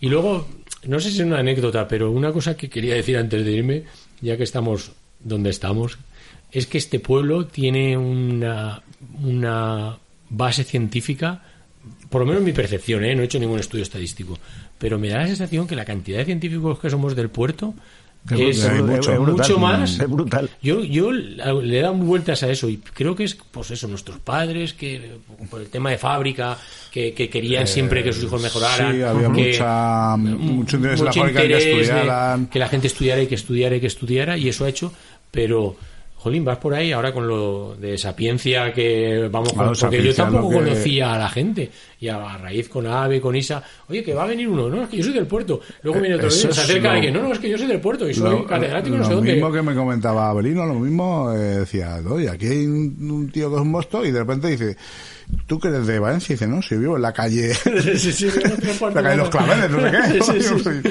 Pues, uy, al lado de mi casa, por tal lado. Así. Y es, es, no sé, es una cosa que la verdad es que a mí me llena de orgullo, ¿no? Y satisfacción. Sí, pero No, no, Pero es una cosa que mola del puerto, entre otras cosas buenas que tenemos. Que... Pues también está el, el, el- el lado opuesto, ¿eh? También tenemos los de delincuentes y todo eso también Sí, está. bueno, pues por eso. Bueno, tiene que haber de no todo. sean de todo, ¿no? Te Que- vas a Valencia y dices, ¿de Puerto Sagunto? Y, Sí, joder, sí, sí. Bueno, No, bueno, cuidado, los- cuando no, yo- lo has dicho. Pero sí que es cierto que lo que está co- comentando Aurelio, nosotros lo hemos comentado un montón de veces. A raíz de que estamos haciendo lo del podcast Bueno, y tal, ya vas hablando la- con gente, ya vas no por la conociendo gente. ciencia, de cualquier "Hostias". disciplina. Sí, sí. eh, Verdaderos monstruos y monstruas que dices, hostia, gente que está haciendo por ahí pero yo estoy como médicos y es- hay un montón de Yo gente. Estoy trabajando en Juego de Tronos, estoy haciendo maquillaje a, Ah, sí, también, es verdad. a la, la chica esta, ¿cómo? Sí, tengo un permiso dos días, pero soy del puerto, pero... o yo qué sé, o de todos los... Hay gente que lo está haciendo muy bien. Con lo cual no solo tenemos delincuentes, que también es verdad. También, hay que que traer cuando a- dice... hay que traer a alguno. Yo me acuerdo que cuando teníamos contactos con gente O de... sea, el Rambo de Requena aquel, ¿te acuerdas? ¿De dónde iba a ser? Joder, puerto al final. Sí, sí, sí, sí, sí. Narcotraficante de la mayor operación, ¿dónde iba a ser? Puerto. Yo lo que te decía, con gente de instituto tenemos conexión para temas de selectividad y tal. Y cuando le decía soy yo puerto, hostia, a mí me casi me toca allí, pero me libré. Sí, no fui sí. al instituto. Digo, tío, porque yo estudié en ese instituto que no pasa nada. Que no pasa nada, que de el momento no matado a nadie. que no nos mata a nadie, Siempre- pero tenemos una fama terrible. Siempre se brutal. contaba que, que el que elegía el Puerto Sagunto le aplaudían. Sí, sí, sí. sí. Diciéndole, qué valor, todo ole. de tus huevos, qué valor. Yo creo que es una Pero leyenda Yo soy de allí, que vivo allí. Exacto. Sí, sí. Pero bueno, lo que te quería preguntar es, eh, ¿es verdad que existe una medusa que es inmortal? ¿Una variedad de medusa? Algo he leído. Hay, hay medusas que, lo que hacen es de propagarse. regenerarse y- Claro, se regeneran y con lo cual al final ¿Y tiene ciclos de que se hace adolescente, se hace vieja tal vez y todo el rato? no lo controlo bien, pero es muy posible que, que sea verdad porque no es algo no es algo extraño en los ciclos mm, de la vida. Hay un montón de plantas que también siguen ese ciclo, no llegan a ser inmortales, pero siguen ese ciclo de eh, espora, tejido joven, hacerse. De hecho, en realidad, cualquier planta puede llegar a ser inmortal. Tú, una variedad de cítricos, los cítricos, la, la, la navelina, es una naranja que si os habéis dado cuenta, lo habéis pensado alguna vez, no tiene semillas. Entonces, ¿cómo se propaga la navelina Ah, sí, claro. A sus hijos? ¿Cómo va? si no tiene semillas? Pues se propaga por, por injertos. Y eso es una forma de propagación, eh, se llama vegetativa. En realidad lo que hace es un clon. Los clones que parecen ahí los, en realidad todos los naranjos que tenemos son clones de una planta madre. Cada vez que haces un Claro. injerto, la información genética es exactamente la misma que la de la madre. Ahí no hay, no se barajan los, los genes como cuando hay reproducción sexual. Ahí la información es exactamente la misma. Y la vas propagando. Solo cambia la información si hay una mutación. Si no, la información es la misma. Y de esa forma hay muchas especies que se propagan. Es posible, la medusa esta no la Sí, controlo. sí. Creo haber leído algo hace poco. Una cosa es de muy que posible. si no es por muerte natural, evidentemente que podría vivir ahí toda la... De hecho, hay, hay plantas que también yo me voy a lo mío. Pero sabéis, pues que hay pinos en California Ah, de o que esto, tienen secuoya, no sé qué. las secuoyas, eh, hay unos Ni se- álamos. Ni se sabe, ¿no? De los años que tiene eso. Los tienen datados, ¿eh? Y pueden tener, pues eso, miles de años. Y no solo eso, por ejemplo, hay un trabajo muy chulo, que eso sí que lo doy en clase, y es que hay dátiles de, de- de palmeras que han sobrevivido en forma de dátil durante 2000 años. O sea, son anteriores a Cristo. Y en el momento que los germinas, dan otra palmera, con lo cual esa palmera tiene viene de una, de una madre Sí, hace de una 2000 manera hace muchísimo más años todavía. Sí. O sea, que, que por ahí hay... Bueno, es un poco lo que siempre se ha dicho también del pino canario, ¿no? Que es súper resistente y que en caso de incendios, a no ser que se haga fosfatina, que Sale otra vez, vuelve, vuelve, yemas vuelve a tienes yemas eh, durmientes que cuando cuando lo quemas de repente sale una pim pim pim y poco a poco lo O el pino, cuando explota la piña, van a tomar por culo los todos piñones los para que... exacto. No el tema de las plantas es, es alucinante Curioso. es alucinante. Hay mil mil ejemplos. Yo siempre digo a mis estudiantes que son más inteligentes que, que los animales y que los humanos. Sí porque yo les pongo un ejemplo mirar en los, los animales no solo los humanos perdimos la capacidad de cruzarnos entre géneros hace un montón de tiempo eh, los únicos híbridos que nos pueden sonar así fáciles son los mulos ¿no? un caballo y un burro una Ajá. burra, o una- un burro y una yegua pero el mulo es estéril, no va a ningún sitio. El mulo ya no puede seguir, ahí se queda. Las plantas se cruzan géneros con géneros, especies con especies, aquello es una orgía terrible. Bestial. Pero la diversidad genética que eso te da te permites aguantar muchas más situaciones. No, pues la capacidad de supervivencia es, Exacto. un- al Es final tener es más un, genes un ser que está ahí ¿no? parado tiene que desarrollar una capacidad de supervivencia brutal. Exacto. Igual que los hombres, pues con el tiempo cada vez tenemos más comodidades, pues menos Bueno, y los animales, lo que hemos, para sobrevivir, lo- el 90% de nuestras habilidades pasan por correr.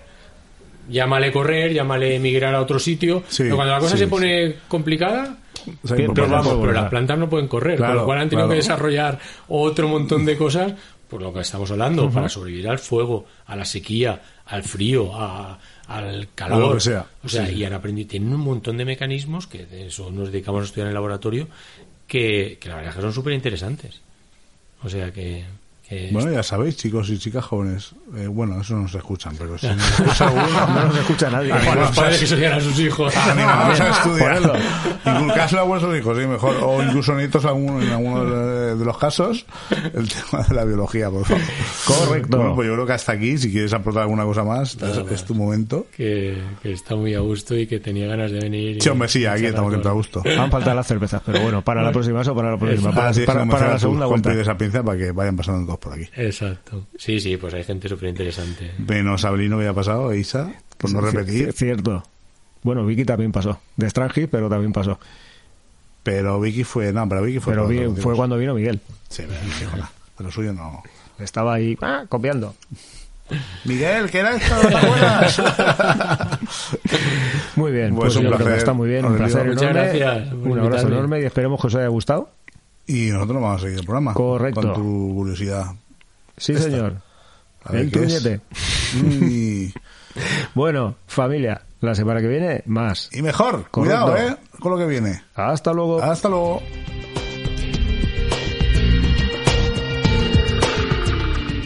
Ay, qué grande Aurelio. Qué grande. Grandes son Grandes. Todo lo de Sapiencia es grande. Habla micro, haz el favor. No hagas el. Estoy aquí preparando No, no el hagas el mono, no hagas el mono. El mono, el mono a medio. Pues oye, muchas gracias Aurelio por haber estado aquí. Un abrazo enorme. Joder. Eh, esperamos contar contigo para más píldoras, que tú controlas un montón de todas estas cosas. No, casi, to- casi todos los años nos suele regalar alguna. Además, súper interesante, como lo de Alicante. Y todos los años suele hacer mínimo de un par, ¿eh? Por lo menos. Dos, tres, dos, tres. Por No- ahí. No hacemos más que tirar al cabrón de Paco Jiménez, pero este no. No, Paco Paco. Jimeno no quiere hacer nada. Paco, eres un Eh, fuera. Eres un chungo. Chungo, ¿dónde los haya? Pues oye, El sabías que. eh, ¿sabías qué? A ver, cuéntame. ¿esto cómo se La pronuncia? verdad es que el nombre tiene telita. Diefenbachia. Diefenbachia. Es un tipo de planta. Anda. Una de las plantas más presentes en nuestras casas. Y estimada por la extraordinaria belleza de sus hojas. Es esta. Ah, esa planta muy de cucas. Sí, sí, sí, Claro, mi abu- tío, muy de la- abuelas. es la típica planta que casi todas las madres, Sí, padres, sí, tenido, soli- solían tener en su casa. Es así una planta que no suele ser muy grande, suele ser así a mí, suelen, a mejor más de más de mesa, con hoja verde oscuro muy grande, pero con un jaspeado Hojas muy grandotas. bastante pronunciado en un verde muchísimo, muchísimo, muchísimo más claro. ¿Dices tú que se suele utilizar para las cucarachas? No, que digo que se sigue utilizando mucho. Ah, vale. Cuando dices cucas te refieres a abuelas. Eh, sí, cucas en un sentido... Características generales. Originaria de América Central y Meridional, la Diefenbachia, conocida también como Diefenbachia, pertenece a la familia, a la familia de las Aracae... Coño. Araceae. Eh, Claro. claro. cosas más difíciles. ¿Cómo queréis que me las de toda la vida. Efectivamente. Pues el ¿sabíais que viene porque ¿sabíais que esta planta, según dicen las malas lenguas, Ajá. desprendía un tipo de sustancia que en la época de los descubrimientos y los grandes viajes en barco, se les, si la mezclabas con una bebida, se la suministraban a los esclavos Sí. y los dejaban mudos durante un tiempo. ¿Lo dejaban mudos? Sí, señor. Oye, pues esto hay cierta gente que... Que le vendría de puta le- madre. Que le vendría bien. Yo lo he estado leyendo antes por ahí, dicen que producía, que este, este tipo de sustancia dicen que producía como una especie de edema o algo así. No sé si a lo mejor produciría algún tipo de inflamación a nivel cuerdas vocales y entonces pues a lo mejor no les permite, no lo sé, no lo sé. Ya te digo, me ha sonado así un poco, no diría que no sea un bulo, pero como curiosidad me ha parecido la verdad que muy curiosa. Oye, pues, eh, ya sabes, tómate un vaso de Un, eso. un carajillo, un un turra, carajillo de Fenbaquia. Y ya se acabó la turra una, temporada. Edu, Un cremaete de A Fienbaquia. Edu también le vamos a dar. También, también. De y a Paco también. Otro más. Claro. Y Offenbach, ya sabéis, para el- mm, gente como vuestra vecina, esta que no para de hablar todo el día, Para el cubata. eh, le decís, toma vecina, esto es bueno para el catarro. Y Eso es de muerte. Va a dejar hasta de toser, no os preocupéis. Ya te digo. En fin. Vaya viaje más chungo hasta esta semana. pues No me da tiempo a nada, tío. Así ha sido ni, ni no han tenido nada Ni que ver. chicha ni limonada. ¿Cómo que no? Eh, Voy. Oye, pues se lo teníamos que haber preguntado a Aurelio, pero claro, pues sí, hubiéramos, se, se- se nos ha pasado. hubiéramos desvelado el pedazo de ese viaje. De vez en cuando tiene que haber alguno que sea un truñaco, tío. Eh, sí, sí, alguna vez, alguna Pero vez. todos hemos tenido una movida de estas en casa. Sí, no, diez- la verdad es que Baquia. ya colgaremos la foto, intentaremos acordarnos y veréis cómo es planta muy de abuelas. Ya entenderéis por qué. Totalmente. De ahí del ¡Eh, pasillo. cucas! De cucas, eso Yo es. Cuca, Yo sé que lo sé quién lo dice. Yo lo digo mucho, mi mujer también. Por eso te lo digo. Cucas, creo que viene de la zona de Galicia, de Cucas y Ah, sí. Cucos. Refiriéndose a gente de la tercera edad. Oye, pues hasta aquí. Llegó. Y a- acércate al micrófono, porque ya- Hasta aquí llegó. Hasta aquí hemos llegado. Sí, señor, y como ya os hemos comentado antes también, pues esto esta semana viene un poco como de despedidas, ¿no? Lamentablemente, el martes saltó la noticia del fallecimiento de Paddy Moloney, el que fuese el líder y creador de los Chef Pero este Times. hombre tiene una edad. Pues tenía 83, 84 años, una Vamos, cosa que así. Ya, era ma- ya no era de, la, del- de los del Club del 28. Mu- No, no, no, claro que no. No era, no era una joven promesa. Lo que No, pasa no. que sí que es cierto que es un músico que, a ver, por el tipo de música que hacen, música tradicional irlandesa, dentro de Irlanda, pues siempre han habido dos grupos que yo creo que han sido el sumum del, de este tipo de música. Por un lado estaban los Dubliners, que hacían música más de pub, podríamos llegar a decir, y, esta, Sí, y, lo- y era lo- más- y los Chef Times hacían música más tradicional, más rollo baile, danza y cosas de estas y tal. Lo que pasa que sí que es cierto que Paddy Moloney es un, bueno, es, era un músico súper prestigioso, al cual eh, la gran mayoría de grandísimos músicos británicos, entre ellos pues Mark Knopfler, eh, Van Morrison, eh, los Rolling Stones, o sea, mm, intentaban siempre contar con él para, para grabar. Incluso también ha llegado a participar en grandísimas bandas sonoras, como por ejemplo la de Braveheart y alguna más que había por ahí, la que no recuerdo. Pero bueno, pues desgraciadamente pues nos, nos dejó el martes por la tarde, saltó la noticia y, desde aquí pues nos ha dejado un grandísimo legado de música. claro. enorme, un grandísimo legado enorme. Entre los que se encuentran este O'Sullivan's March, interpretado por los Chef Times, Pues también se lo digamos a Navarrete, ¿no? por ejemplo. También, va. ¿Por, por qué no? Y a, todo, y a todos vosotros y Bueno, todos sí, el programa, eh, que lo que iba a decir, que se me ha olvidado, que me ha venido a la cabeza ahora. Sirva de homenaje la cena de esta noche para Vicente Navarrete. También. También. Y Nos ahora echa- ya Nos, nos echaremos unos brindises a tu salud. vamos a ir ya pidiendo cervezas, que Venga. nos va a pillar el toro. Ya tenemos Correcto. que ir un poco cocidos cuando Yo lleguéis. voy a currar a ver si termino pronto y voy, me echo un Y- ratito y de a- siesta Y a cubatear. y a cubatear o cervecear. Eso es. O vinear. O vinear. Agua con gas. Pues eso, pues nos Un vamos, ¿no? calimocho. Nos vamos y nos vamos en un rato. La semana que viene, Y la semana que viene una cosa pues chuli- chulísima. ya te digo, ahí Chulísimo. en ello estamos trabajando. Chulísima, La chulísima. cosa está pergeñando. Como siempre, yo creo que también os va a gustar. Yo- seguro, como todas las cosas que hacemos. Así o casi que todas. son los Chef Times y O'Sullivan Match, nos No, vamos. March, no, March. Eh, match. Tengo aquí match. Pues no, es March. Pues me lo he copiado. La marcha de Sullivan. Copia pegada lo tuyo, ¿eh? Pues o te lo he escrito mal o lo has copiado mal. O el corrector. Bueno, Eh, Puede ser. que nos vamos. Familia, nos Hasta vemos la luego. semana que viene. ¡Hasta luego! ¡Adiós!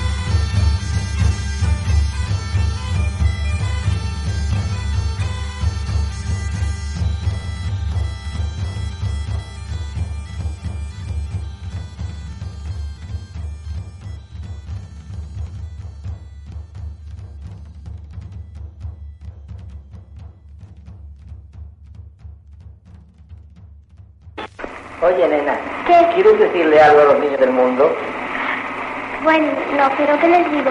Lo que quieras. Pido a Dios que todos los niños del mundo no conozcan los sufrimientos y las tristezas que tienen los niños que aún están en poder de los enemigos de mi patria, a los que yo envío un beso fraternal.